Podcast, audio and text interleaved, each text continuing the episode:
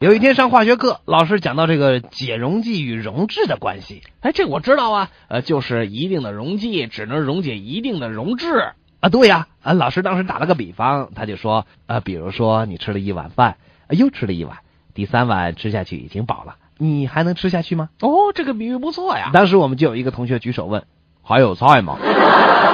上语文课，老师叫一个同学回答问题，哎呀，上课提问被叫的真的很可怕耶！那个同学不会啊，他就低着头一声也不吭。哎呀，我也有过这样惨痛的经历啊。老师等了半天呀、不耐烦了，就说：“嘿嘿嘿，怎么回事啊？你不会回答也没关系啊，你怎么也得吱一声吧就是啊，？”结果那个同学特别痛快的开口说了：“吱。”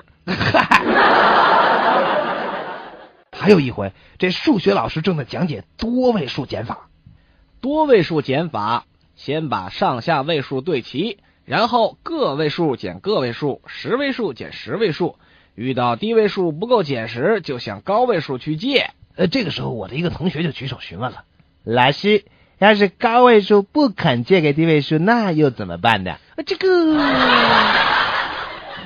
上大学的时候，一个师兄考试不及格，于是给弟弟拍了个电报，请父母亲做好准备。？”弟弟不久回电：“父亲已经准备好，现在请你做好思想准备。